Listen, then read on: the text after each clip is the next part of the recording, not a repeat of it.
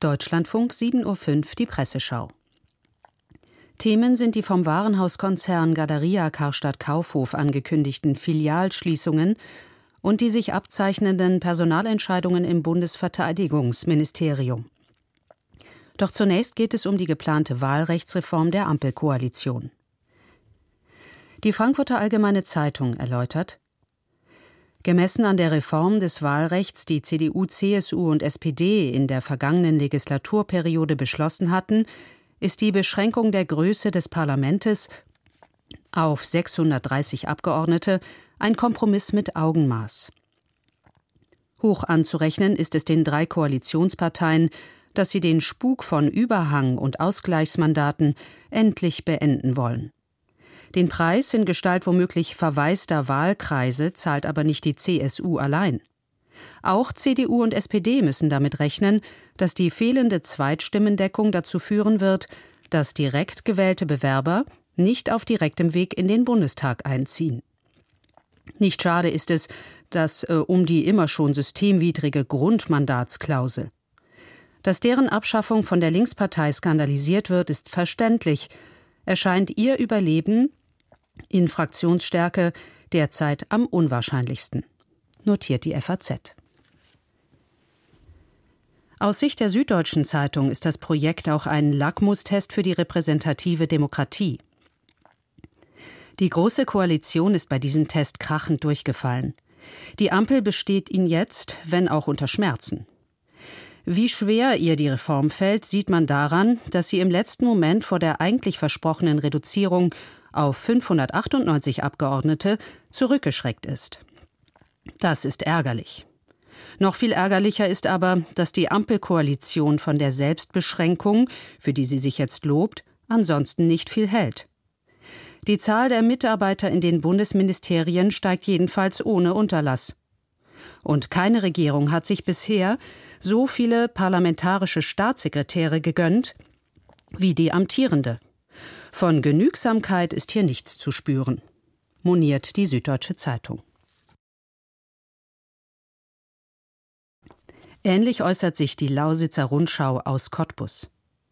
Es lohnt sich, den Blick vom Reichstag rüber zum Kanzleramt und Ministerien schweifen zu lassen. Das Phänomen Personalaufwuchs ist auch dort in aller Pracht zu besichtigen. Erstmals, so stellte der Bund der Steuerzahler gerade fest, sei die Zahl der Regierungsstellen auf über 30.000 gestiegen. Anders als im Parlament scheint das aber in der Regierung niemand als Problem zu empfinden. Verwiesen wird auf die vielen neuen Aufgaben, als ob sich die Abgeordneten nicht mit Klimaschutz, Energiewende oder Digitalisierung zu befassen hätten. Balance zwischen Legislative und Exekutive sollte auch bedeuten, wenn die einen sich verschlanken, sollten die anderen das auch können, findet die Lausitzer Rundschau. Die Zeitung ND der Tag, das frühere Neue Deutschland, vertritt diese Ansicht.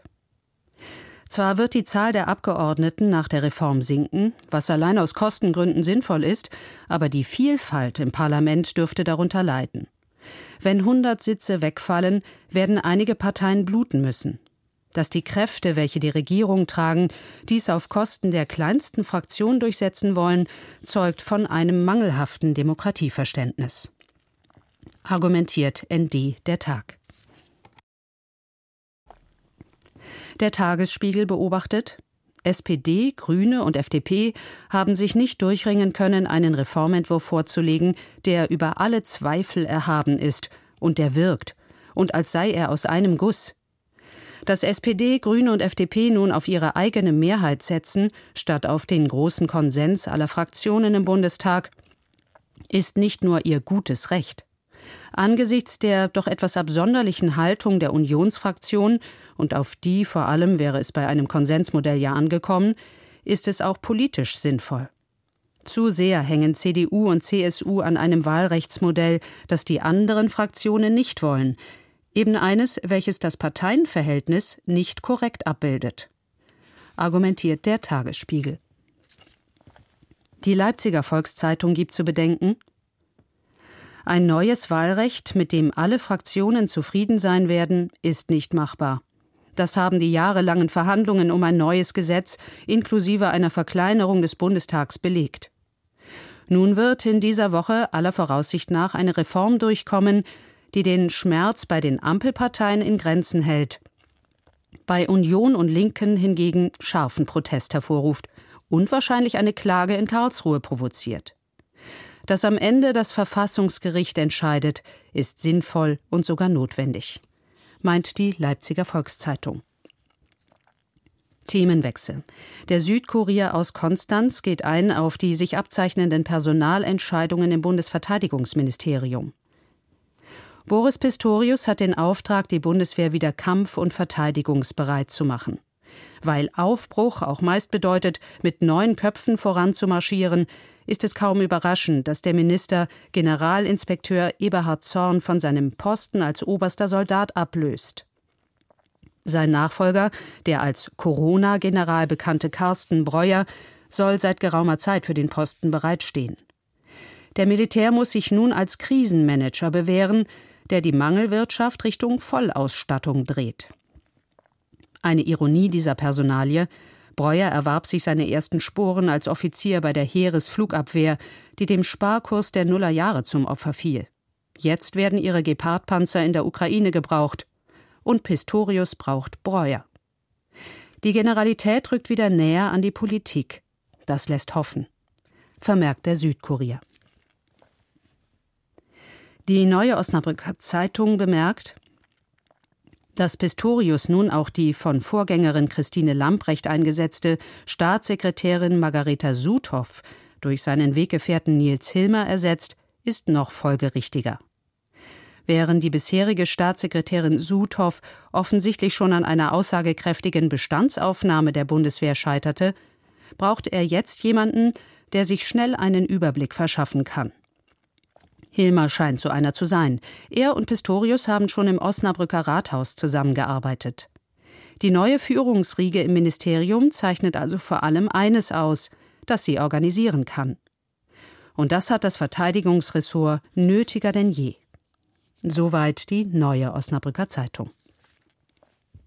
Nur noch Stimmen zum angeschlagenen Warenhauskonzern Galeria Karstadt Kaufhof, der bis Anfang nächsten Jahres 52 seiner derzeit noch 129 Filialen schließen will.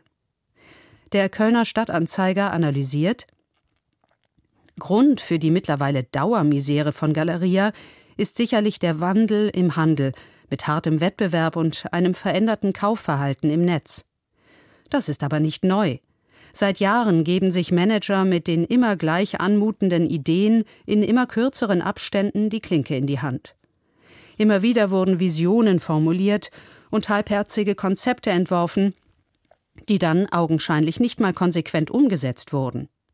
Allein die Idee im neuen Sanierungsplan, endlich regionalen Einheiten mehr Macht und Handlungsspielraum zu geben, könnte erfolgversprechend sein. Denn die Verantwortlichen vor Ort kennen die Wünsche ihrer Kunden besser als die Zentrale in Essen.